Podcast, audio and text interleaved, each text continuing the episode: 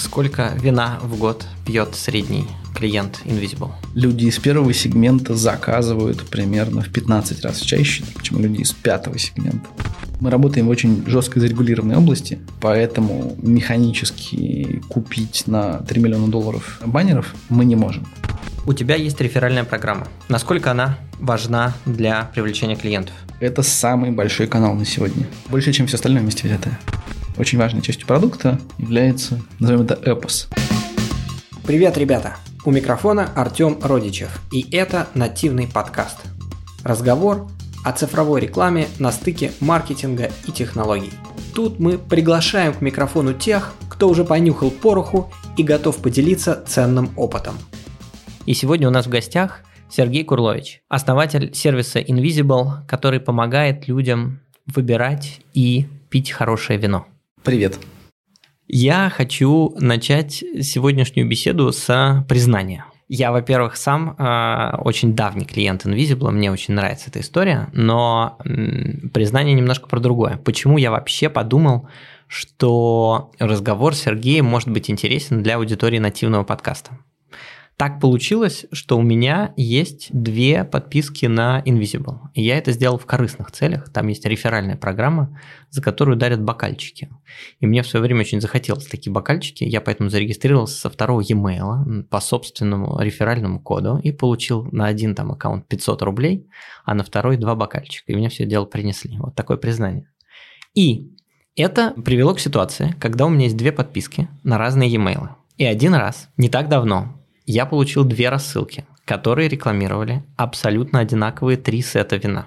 Абсолютно разными словами. Там были две супер классные вдохновляющие истории, вообще про разное, которые вели на три одинаковых сета вина. А поскольку эти рассылки, они такие очень интересные, глубокие, личные, со всякими классными историями, эпитетами и прочее, то мне всегда казалось, что это какой-то такой уникальный продукт, а тут я увидел, что там есть даже АБ-тест а может быть там он не АБ, а АБЦД, и кто же знает, как там все устроено. И поэтому мне стало очень интересно узнать у Сергея, как работает такой бизнес в цифровом канале, какие технологии интернет-рекламы используются, а может быть не только интернет. И вот о всем об этом мне хочется сегодня поговорить.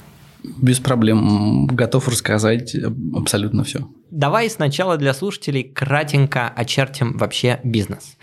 В двух словах, что такое Invisible? Invisible – это сервис, который помогает выбирать и покупать вино и людям, которые разбираются, и людям, которые хотели бы начать разбираться.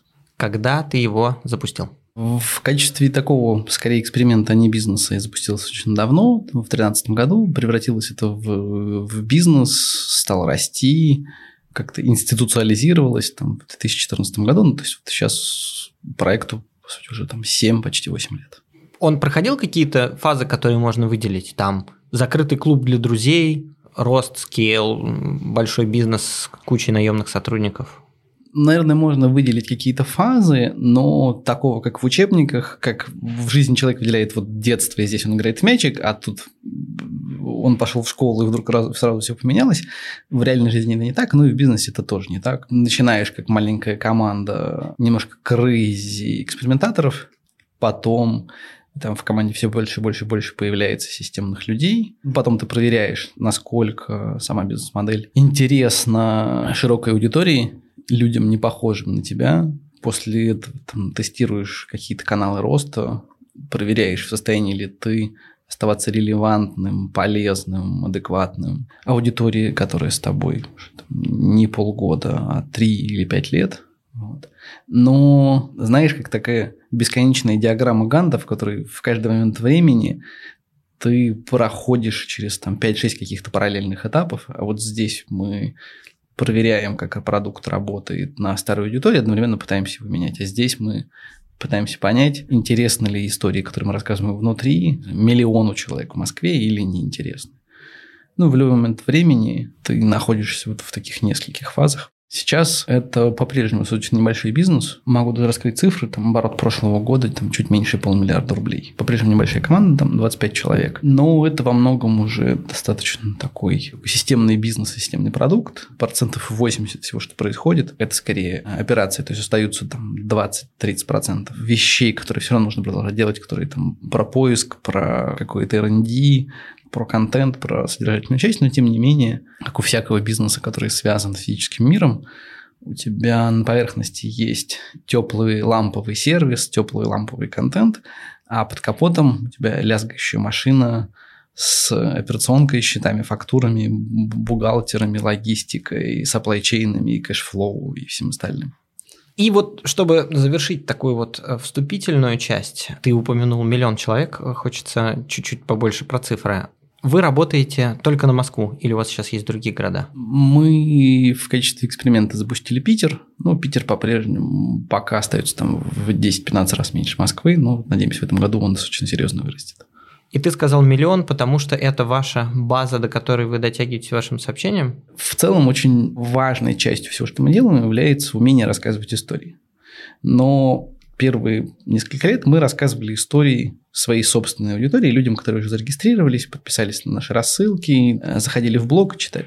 Извини, поскольку мы все-таки про рекламу здесь, то прям можешь поподробнее остановиться на каналах блог, e-mail рассылка, это то, что было изначально. Да, это то, что было изначально, и это было и остается таким внутренним медиа. То есть ты строишь доверие канал коммуникации с людьми, которые являются там, явно или неявно, условно, членами клуба, которым то, что ты рассказываешь, релевантно. Это такая внутренняя часть продукта. А есть внешняя часть продукта. Можно назвать это Customer Acquisition, можно называть это Market Education, но в целом это некоторая перемешанная штука. В какой-то момент мы решили проверить, а те истории, которые мы рассказываем внутри, можно ли эти же самые истории использовать для того, чтобы не только удерживать и там, как-то образовывать, развлекать текущую аудиторию, но и для того, чтобы привлекать новую аудиторию.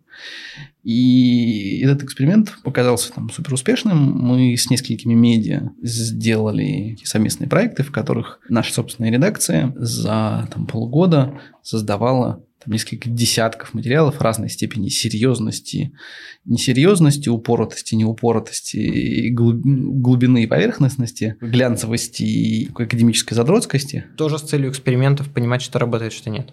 Да, да, да, да, да, да. Причем это были исходно не рекламные тексты. Ну, то есть одна из вещей, которые там, что у нашего старого главреда было написано там на стене, что у текущего главреда написано. У любого текста, в том числе рекламного, есть один единственный критерий. Интересно ли этот текст читать человеку? Точка. Никаких других критериев качества текста быть не может. Мы долго убеждали медиа, что это не будут нативные размещения, что внутри этих текстов не будет упоминаний Invisible, не будет хвалебных дифирамп Invisible, не будет упоминания продуктов. То есть не будет внутри самих текстов никакой попытки ничего продавать. То есть это тексты, которые шеф-редактор этого медиа пропустил бы и с удовольствием бы поставил, даже если бы мы не платили за это деньги, не было никакого спецпроекта. А как же э, читатель тогда связывает это с вами? Текст – это текст, а размещение – это размещение. Соответственно, ты делаешь тексты, которые имеют самостоятельную ценность. Угу. Но затем ты эти тексты при размещении упаковываешь, говоришь, слушайте, это спецпроект, сделанный совместно с Invisible. Угу. Написано другим текстом, явным образом видно ну, как бы некоторые оформление спецпроекта и содержание спецпроекта. Содержание спецпроекта не должно быть манипулятивным, лукавым или продающим. И мне кажется, это сработало на очень важную штуку. У нас у всех в голове за последние там, 10 или 20 лет сложился огромный спам-фильтр. Мы очень хорошо распознаем манипуляцию, мы очень хорошо распознаем, когда нам пытаются что-то продать, делая вид, что не продают. Поэтому я всегда верил, что если ты не кричишь громко, то есть если ты не пытаешься перекричать друг друга, а пытаешься говорить каким-то более адекватным голосом, в результате ты достучишься до большего количества людей, просто потому что никто не будет затыкать уши от твоего громкого крика. И на удивление это действительно хорошо сработало. Ну, то есть вся рекламность этих спецпроектов была в одной единственной строчке внизу. Uh-huh. А для совершеннолетних читателей этого текста э, вы можете забрать в подарок такие-то бокалы э, и там, ссылочка на лендинг, на котором можно было забрать эти бокалы. И в результате одна единственная строчка в конце текста сработало лучше, чем любые попытки какого-то яркого плейсмента. Ну, то есть отсутствие манипуляций оказалось там, эффективнее. Ну, я уверен, что те, кто читал ваши рассылки и блог, знают об этом стиле, и он действительно такой э, очень теплый, дружеский. Э, мне кажется, есть такая книжка клиента на всю жизнь. И там есть такая мысль, что нужно к клиентам относиться так и делать им то же самое, что бы ты сделал для своих друзей. Если ты для друга что-то делаешь бесплатно, то из клиента не нужно за это брать деньги, и это создает там супер а, долгосрочные отношения взаимного доверия и пользы. Да, причем в этом нету какой-то супер наивности, да, ну то есть этика рациональна.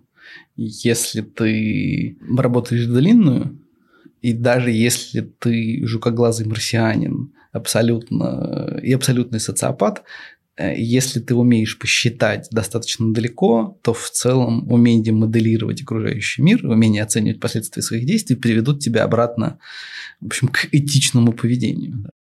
Вернусь немножко к каналам. Давай. Использовал ли ты когда-нибудь какие-то, скажем так, более традиционные способы привлечения? Контекстная реклама, э, баннерка, видео, ну что угодно. Смотри, скорее я активно использовал так, технологическую часть стандартных каналов. То есть для меня это все превратилось скорее в медиа и дистрибьюшн, потому что аудитория, до которой мы сумели дотянуться через партнерство с медиа была достаточно небольшая. То есть это были там, сотни тысяч э, прочтений, это были десятки тысяч переходов, это были единицы тысяч регистраций и там, единицы миллионов рублей выручки. Но дальше я увидел, что основным каналом, который приводил трафик на сами медиа, ну, небольшое лирическое отступление для того, чтобы все это анализировать и контролировать, на сайтах этих медиа нашей собственной аналитики стояло больше, чем их. То есть там стояли наши собственные пикселы, там стояли там, понятно, что фейсбучные пиксели, пикселы Google аналитики и все прочее. Мы собирали полный кликстрим по всем размещениям, которые находились даже там, за пределами там, нашего собственного сайта. И это позволяло контролировать именно дистрибуционную часть полностью. То есть мы видели повторные, повторные заходы, мы видели среднее время проведенное, мы видели процент дочитываний, да, отлично. А что вы делали с этими данными? Дальше это были вводные для того, чтобы понять, как можно выстроить дальнейшее масштабирование всей этой истории. Когда стало понятно, что основным каналом для самого медиа становится Facebook, то есть не аудитория медиа, которая заходит туда тайпином, а аудитория, которая видит анонсы этого медиа в соцсетях и по ним и переходит. Дальше мы затеяли очень странный эксперимент. А что будет, если покупать трафик не к себе на лендинг, не к себе на страницу, на которой стоит кнопка «Купить».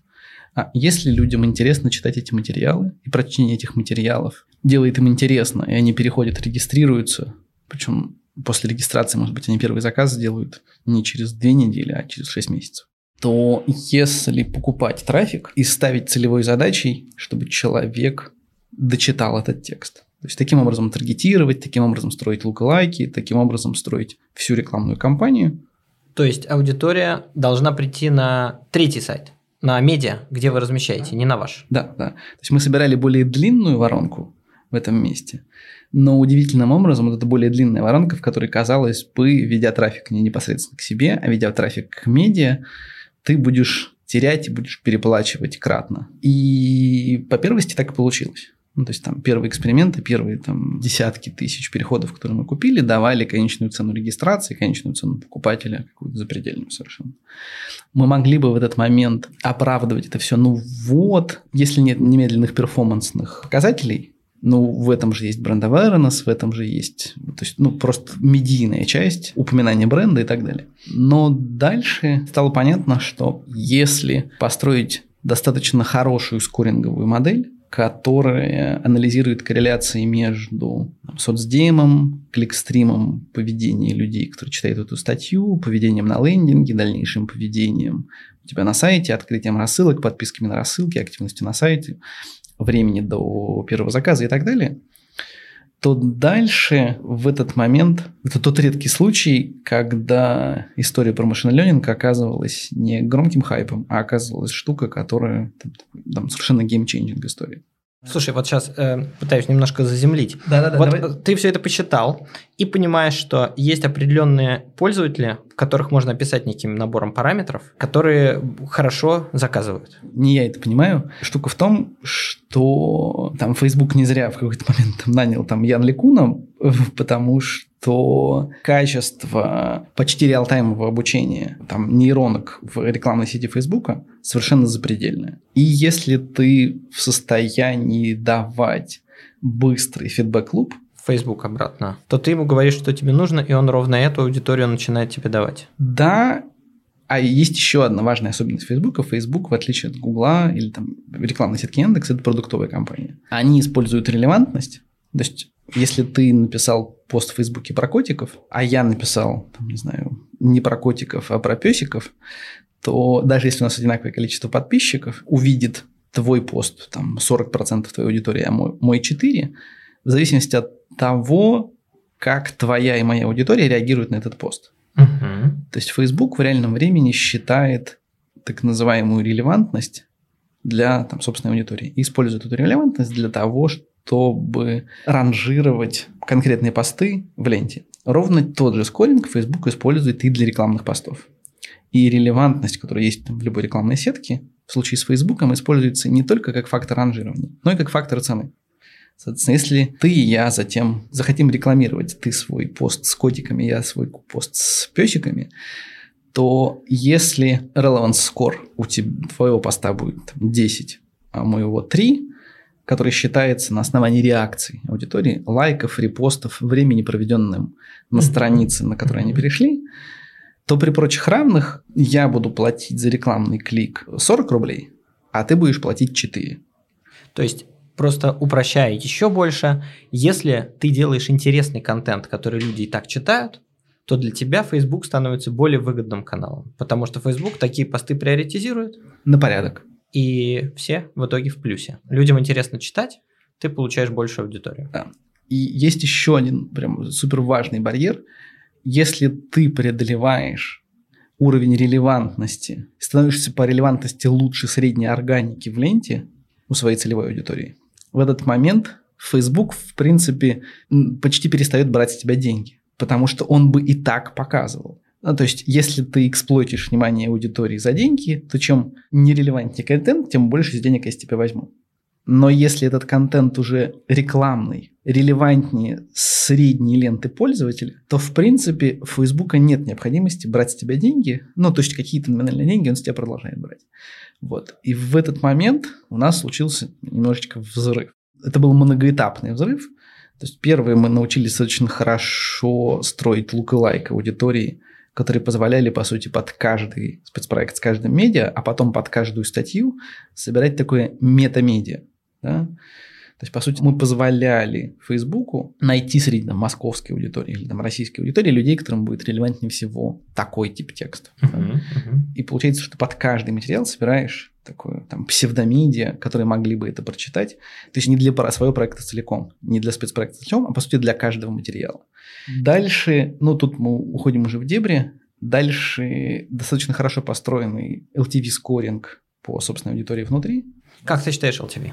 Я все пытаюсь это больше, больше практики. Больше практики. А, LTV это сколько денег клиент потратил всего? В смысле LTV э, сколько опермаржи после налогов клиент принесет за три года. Я отрезаю эту метрику тремя годами, потому что у нас очень стабильные когорты, ну то есть пока практически вечные. Ну, то есть средняя выручка на члена когорты на 20-й квартал его жизни отличается от третьего квартала его жизни лишь на 20%.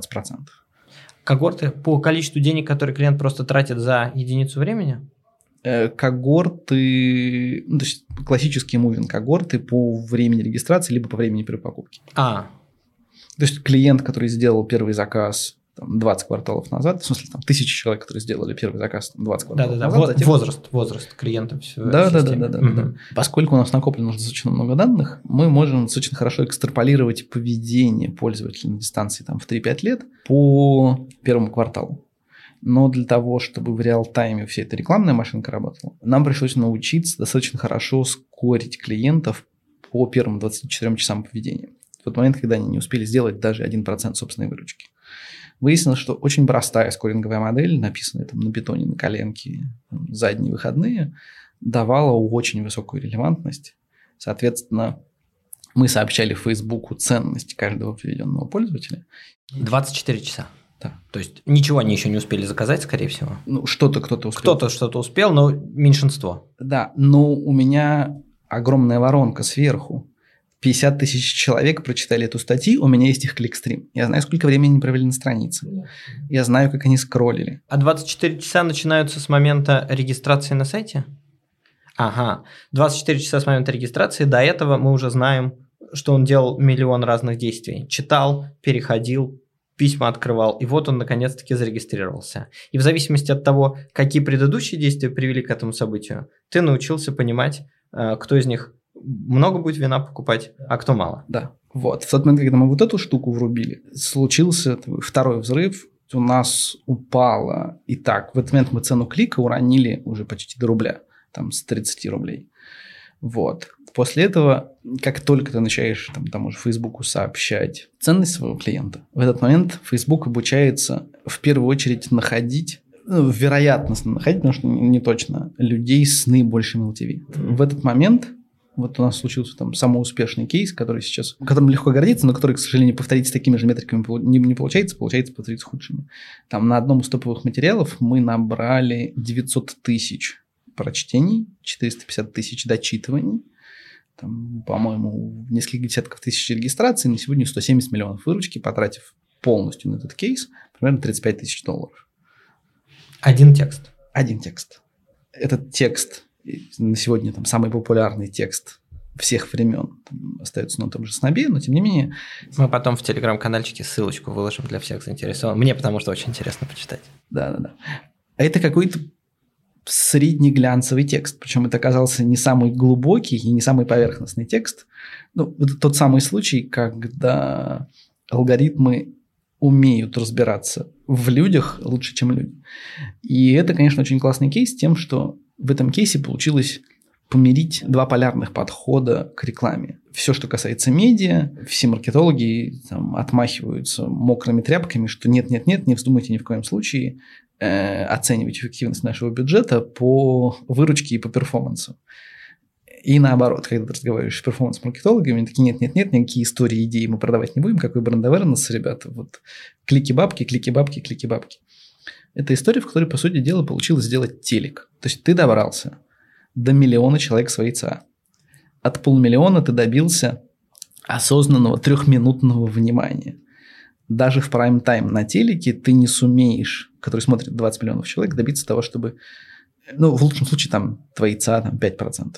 Ну, то есть добиться несколько минутного внимания целевой аудитории – это очень-очень в принципе, ценная и там, дорого достижимая история. Но как раз Addressable Market Channels – это прекрасная история, которая позволяет тебе не бить из пушки по воробьям. Тебе не нужно оказываться перед глазами у 30 миллионов человек для того, чтобы полмиллиона, которым это релевантно, это прочитали. Вот. То есть это одновременно огромный такой market education и штука про упоминание бренда, про трансляцию каких-то идей – и одновременно штука с какой-то совершенно космической окупаемостью. То есть не мгновенной в моменте, но там, за там, первые два года после этого кейса при затратах там, вот, в 35 тысяч долларов, ну, это, грубо, там, 3,5 миллиона рублей, там, 4, 170 миллионов выручки, и LTV там осталось еще столько же.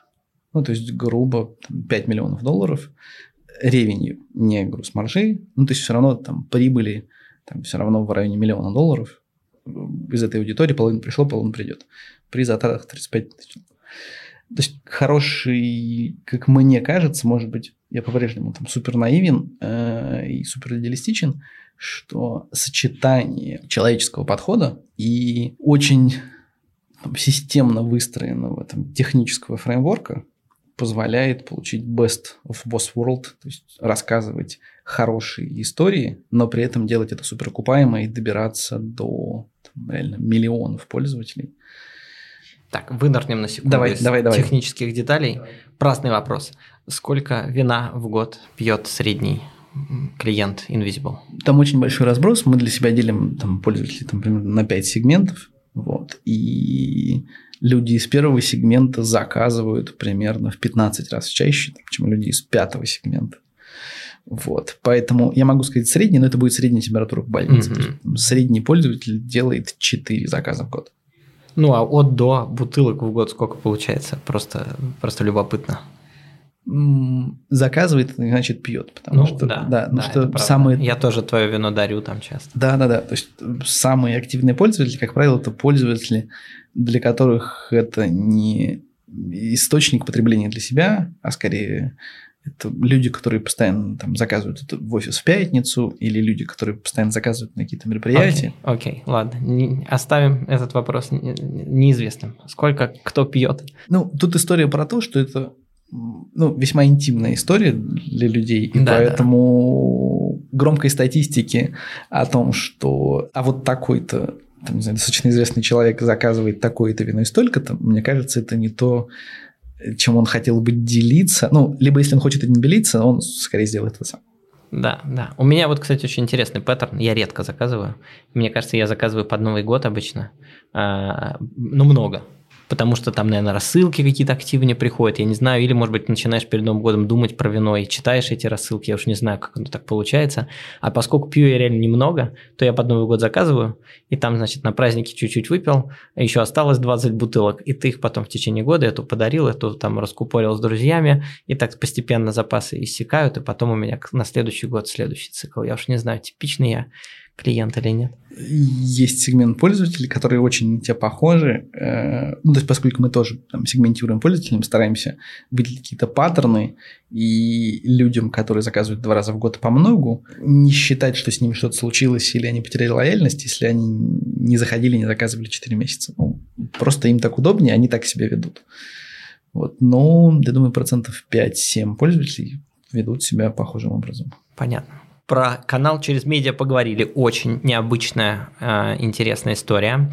Каналы платного привлечения не используете? Ну вот Facebook это канал платного привлечения. А, да, э, я имею в виду, когда прям пытаешься делать перформанс, покажи там это, картинку, получи клик.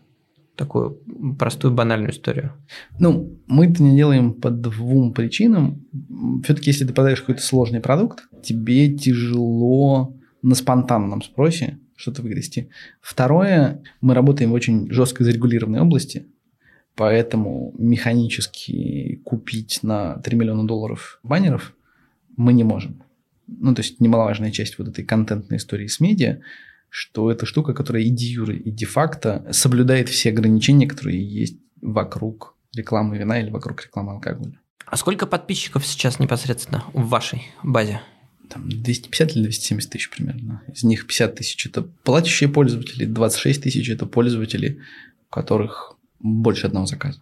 Важнее ли эта аудитория, чем та, которая вот читает медиа? Потому что, я так понимаю, тех, которые читают, их на порядок больше. Я их не противопоставляю друг другу, это просто, ну, если в каких-то рекламных терминах говорить, это просто часть воронки.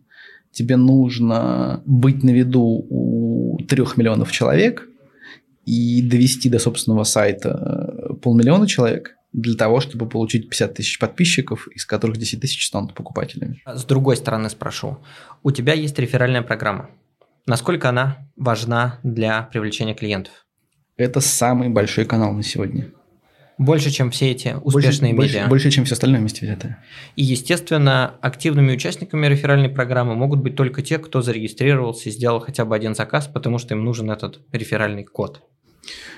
Да, да, да, да. Ну, то есть там, на сегодня 60% всех платящих пользователей – это люди, которых позвали друзья. То есть это 20% всех пользователей и 60% всех платящих пользователей. Как ты считаешь, в чем секрет? В целом реферальная программа – это правильный канал для там, B2C сегмента? Или у вас есть что-то уникальное, вот эта уникальная история, уникальная забота о клиенте, которую они ценят и рассказывают друзьям? Мне кажется, что это такая или, может быть, вы там за реферальную программу очень дорого платите? Нет, мы не очень дорого платим, потому что самые активные пользователи – это люди, для которых, как выяснилось, такой финансовый инцентив достаточно слабый. В какой-то момент мы для части пользователей эксперимента включили реферальный режим, в котором моему другу все, а мне ничего. Примерно четверть пользователей переключили у себя. То есть для них главная мотивация не срублю 500 рублей на друге, а просто, ребята, смотрите, какая есть классная штука, я хочу ей поделиться. Это очень человеческая мотивация, гораздо важнее финансовой, финансовая скорее подкрепляет ее, но не, но не заменяет.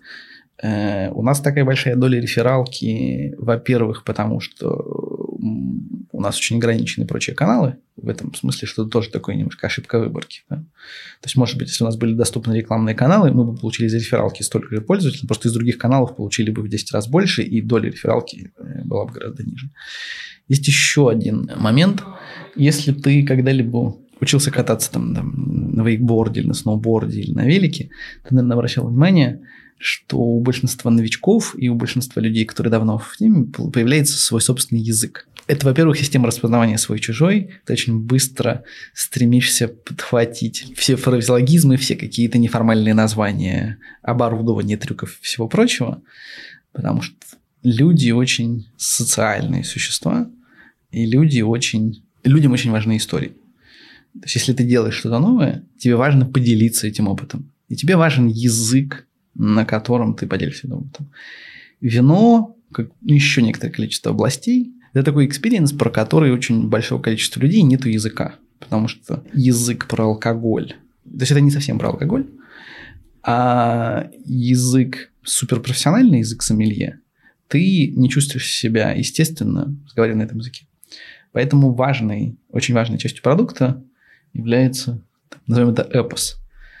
То есть тебе важно дать такой язык, на котором человек, делясь своим опытом или просто пересказывая то, что ты рассказал ему, будет чувствовать себя собой. Я даже э, могу привести какой-то пример рандомный, который мне очень сильно засел в память. Вы же говорите, я не знаю, если часть нашей аудитории никогда не читали ваши рассылки э, и блога, то э, это действительно очень необычно. Э, например, я, мне очень резануло в свое время и засело в память, что какое-то вино, вкус вина, э, ты сравнивал с клетчатым пледом. И тут вопрос. Вот этот эпос, вы его придумали? Вы его заимствовали? Э, он вообще откуда появился?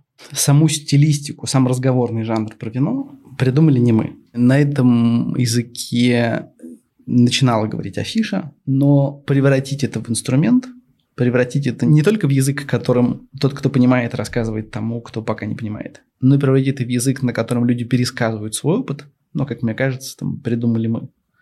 Ну, просто тоже посмотрев вокруг. То есть мы тут не то, что что-то придумали, если понаблюдать за людьми, ровно это делают люди, делясь собственным опытом.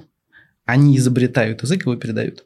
В целом, если тут погрузиться там, в гуманитарную область, это то, как работают эпосы. Да? Что такое эпос? Эпос – это такая часть любой истории, которая сохраняется при пересказе. Это та часть языка, та часть истории, которая отвечает за ее распространение. И, соответственно, какой-то естественный отбор здесь срабатывает. Ты можешь, рассказывая какую-то историю своим друзьям, ты не знаешь, как она вернется дальше. Но это работает как естественный отбор в природе. Если в твоем сообщении, в твоем языке, в твоей истории были какие-то составляющие, за которые люди цепляются, которые они воспроизводят, то естественным отбором при 10 пересказах в этой истории останется. Ну, то есть самая понятная история, как бы штаммы вируса с наибольшим распространением также эволюционируют и историю. Слушай, а если вернуться к тому, с чего я начал в самом начале, вот я получил две разные e-mail рассылки. Расскажи, как вы используете технологии для того, чтобы помочь этому эпосу совершить естественный отбор. На самом деле в этом не очень много технологий, в этом больше, скорее, человеческого. Да? Что есть главред, есть пара пишущих человек в редакции, и там, чаще всего любому человеку присущ какой-то его собственный стиль. И в, в какой-то момент очень быстро мы поняли, что вместо того, чтобы написать на стене какие-то железобетонные скрижали, нужно скорее давать людям разговаривать на том языке, ну, то есть давать авторам быть авторами. И дальше ты проверяешь, проверяешь очень простые вещи там, на две разных аудитории. Можешь выстроить гипотезы, что этим людям, наверное, зайдет уже чуть более глубокий язык, ну, это история как с сериалами. Если ты смотришь уже пятый сезон, тебе не нужно знакомить с героями. Да? У тебя уже есть сеттинг, у тебя уже есть мир, внутри которого ты во многом полагаешься на референсы, на отсылки и на какую-то общность языка. А если ты выпускаешь пилот сериала, тебе нужно в начале объемных героев создать. скорее всего, ты попал просто в два разных сегмента в сегмент пользователей, которых мы анбордим, то есть человек, который открыл и прочитал там меньше X э, рассылок, и человек, который открыл, прочитал больше X рассылок. А, то есть это не в тупую два текста и проверка, какой из них там дочитывается лучше, а это именно попытка адресовать разную аудиторию разным сообщениям. Да, да, да, да, да. Ну, то есть, опять же, обращаясь к, там, ко всем нам понятной аналогии, со своими друзьями, там, совсем упоротыми велосипедистами, я разговариваю на одном языке. А с друзьями, которые приехали ко мне на дачу, и с которыми сейчас поедем просто прокатиться на великах, я не объясняю им особенности регулировки там, заднего амортизатора на этом велике.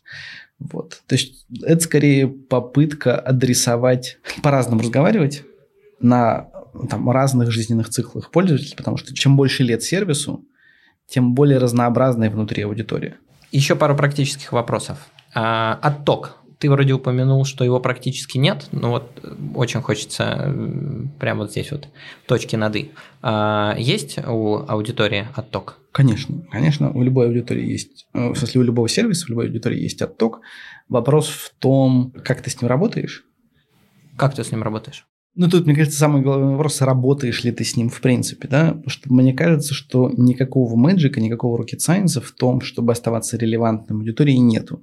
Самая близкая аналогия, как ты работаешь с погодой на улице. Да? Если у тебя есть градусник или ты в телефоне смотришь погоду, ты по мере того, как становится холодно, начинаешь там, теплее одеваться. И здесь ровно такая, такая же история, если в каких-то когортах ты видишь, что люди реже открывают, реже переходят, реже заказывают, тебе полезно пойти и просто поговорить с ними и узнать, ребзя, а что не так? вы переросли, вы устали, вам неинтересно, вы хотите реже, вы уехали в другую страну и так далее. Я верю, что обратная связь, если в целом фидбэк-клуб и в технологиях, и в коммуникации с людьми работает лучше, чем любое экспертное знание. С точки зрения инструмента, что это? Это адресные письма, это какие-то опросники на базе каких-то digital-инструментов? Да, это адресные письма, это поиск корреляций между... Ну, то есть у нас там есть достаточно простые тоже э, модельки, там, которые смотрят корреляцию между тем, заказ какого сета как влияет на вероятность очередного заказа. И выяснилось, что попытка оптимизировать ну, всю коммерцию и все продажи не на продажи, а на повторные продажи очень быстро детектирует какие-то сеты, которые хорошо продаются, но которые отрицательно влияют на возвращаемость. И что вы делаете? Убираете сеты из ассортимента? Ну, то есть ты работаешь просто с ассортиментной матрицей, ты работаешь, по сути, в некотором смысле, с коммуникационной матрицей. Ты говоришь, слушай, у нас есть N типов продуктов, у нас есть N типов сообщений, у нас есть там X типов аудитории. Ну и в целом все это сводится к тому, что кому, что и как ты рассказываешь. Ну, вот ответ на эти три вопроса. В общем, и есть вся работа с ретеншеном. Если ты продаешь ему не то, что ему нужно, или не то, зачем он будет возвращаться, ну, скорректирует. Если ты рассказываешь не так, ну, скорректирует. В любом случае какая-то часть аудитории отвалится, кто-то начал здоровый образ жизни, кто-то просто уехал в другую страну. Ну и если ты смотришь на несколько лет, то, там, не знаю, часть оттока, ну, вообще-то люди просто, там, не знаю, стареют, умирают, в смысле, что есть совсем-совсем отток. Но оказывается, что... Ну, в смысле, оказалось в нашем случае, что нету какого-то... Э, нету серебряной пули, а набор из десятков там, мелких практик и мелких действий в целом суммарно создают там, суперлояльную аудиторию. Ну, или создают сервис, который оставляют аудиторию суперлояльной. При этом, как везде, ты не можешь свести до нуля, есть люди, которым совершенно перестает нравиться то, что ты делаешь. Люди, которым кажется, что то, в какую сторону сервис меняется, совершенно не то, что нужно. Если их достаточно большое количество, и ты успел, сумел это задетектировать, ты пытаешься выстроить что-то релевантное для них, э, что-то адресное релевантное для них. Опять немножко сменим тему, уже подходим к завершению разговора про технологии. Начали вы в 2013-2014 году, и мне кажется, в то время мобильные каналы были куда менее популярны, чем сейчас. И, наверное, вы начинали все-таки с того, что пользователи в основном потребляли весь тот контент, который вы создаете так или иначе с настольных экранов больших. Да, это верно? Да, да, да. Но за последние годы, очевидно, произошел переход. Как сейчас распределяется аудитория? Где она читает ваши рассылки, ваши медиа, ваши блоги? Это мобильные устройства преимущественно? Да, рассылки там мобильные устройства процентов 70-75 сейчас. Вот. Потребление на сайте, то есть, ну, транзакции процентов 60, наверное. Ну, то есть, оно тихой сапой по 5-7% в год. То есть, вот там, в 2018 году мобилы перешагнул половину и продолжает дальше перешагивать. Угу. Какие требования ты выставил к тому, что вы делаете? Нужно ли писать короче? Нужно ли менять форматы? Знаешь, какие-то мелочи. То есть, ты смотришь мобильные клиенты, с которых пользователи открывают. Потом просто берешь эти мобильные клиенты и смотришь на пользовательский опыт. Например, если человек читает почту на айфоне, то кроме темы письма есть еще превью там, первых двух строчек. Окей, ты начинаешь работать с этим и понимаешь, что релевантность сабжекта первых двух строчек в письме а, на мобайле оказывает гигантское влияние. Дальше какие-то вещи про верстку мобильную и так далее. Концептуально ничего не поменяли. Концептуально ты понимаешь, что у тебя чуть меньше окно внимания, соответственно, у тебя эффективность работы с этим вниманием на мобиле становится гораздо важнее. То есть на десктопе у тебя средний человек просматривает 15 сетов, а на мобиле он просматривает 7. Это ты говоришь про ассортимент на сайте, да? Да, да, да, да, да, да. да. Ну, соответственно, тебе просто выше требования по релевантности. Тебе нужно более хирургически управлять пользовательским вниманием.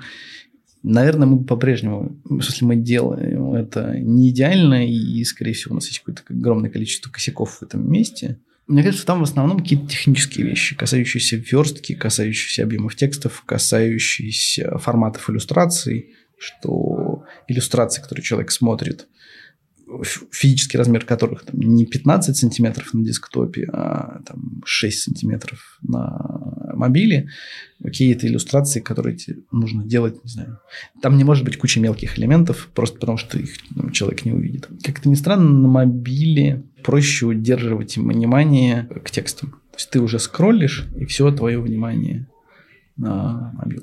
То есть на мобилах было и остается и open и rate, и дочитывание, ну и, в общем, все метрики на мобайле по рассылкам и были и остаются выше, чем на десктопах. В этом смысле э, миграции людей, то, что люди приехали жить в мобилу, скорее сыграло нам в плюс.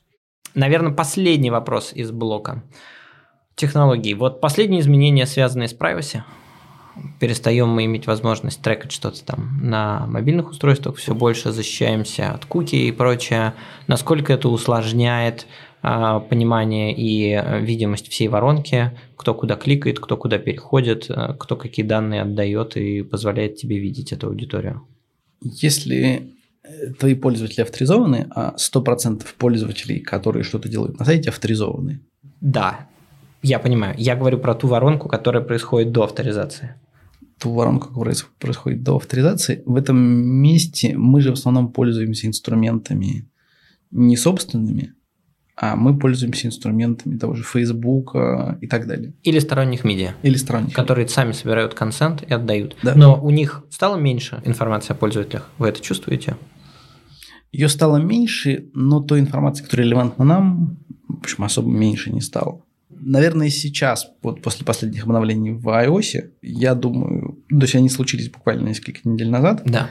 И я думаю, вот сейчас мы, скорее всего, увидим какое-то заметное падение, что если до этого мы не видели, там, до наших инструментов аналитики не долетало там, 5-7% пользователей, мы их не видим ни в амплитуде, ни в Google Analytics, то есть, наверное, сейчас их станет чуть больше. Ну, Но пока вы этих изменений еще не почувствовали. Пока нет. Окей. Ну что ж, мы подошли к завершающей части. И по традиции, в конце подкаста я хочу предложить слово тебе рассказать о чем угодно. У нас есть такая мини-традиция, не обязательно про тему нашего разговора. А, Все, что хочешь, а, соображения, мысли о будущем, а, интересная история. Просто все, что тебе хочется рассказать для аудитории. Как это ни странно, несмотря на все технологические изменения последних там, 20 лет, я заметил очень большой тренд, возможно, потому что я нахожусь в собственном пузыре, на очеловечивание очень большого количества вещей. Возможно, люди наелись технологий, возможно, свою роль сыграл 2020 год, но я вижу очень-очень большой, колоссальный тектонический сдвиг в сторону выстраивания таких снова небольших деревень да, что люди, которые там, до этого 20 лет играли в успешный успех и эффективность, там, в 2020 году внезапно выяснили, что людям нужны люди. И там один мой знакомый, не буду называть имя, который там работал в инвестбанкинге, там помогал выводить на IPO там, одну из компаний. После того, как он это сделал, вернулся домой, уволился, два месяца думал, что делать дальше. Там кардинально поменял свою жизнь. Если он не уехал в какой-то ашрам, а просто остановился, гораздо больше стал ценить там, человеческое вокруг.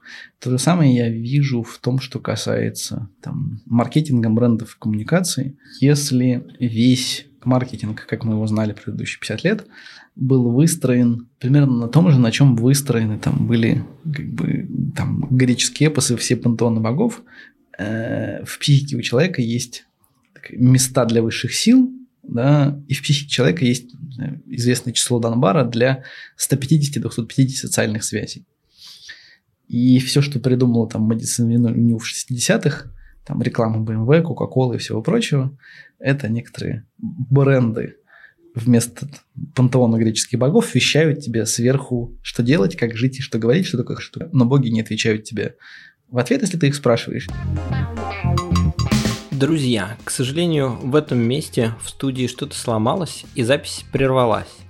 Там осталось примерно 3 минутки нашего разговора с Сергеем за кадром, в котором он закончил эту мысль о том, что есть вот бренды, которые вытеснили богов из психики человека, но есть еще места для 150-200 социальных связей, где тебе отвечают, где ты взаимодействуешь, и в современном обществе эти связи чрезвычайно важны. И вот новая, а, новый подход заключается в том, что бренды теперь хотят стать вашими друзьями. Они хотят наряду с, со 150 другими людьми, с которыми вам приятно общаться, занять эти местечки и коммуницировать с вами, приносить вам пользу и совершенно по-другому восприниматься, в отличие от вот этих вот предыдущих а, глобальных брендов. Вот такая история. Ну и, как обычно, спасибо огромное, что дослушали эпизод до конца. У нас есть телеграм-канал, Сергей будет там. Если у вас есть вопросы, пожалуйста, подключайтесь. Собачка Native Podcast. Мы туда выложим ссылки на те ресурсы, которые упоминались сегодня, на статьи, так что добро пожаловать, ждем вас там. До следующих эпизодов. Пока.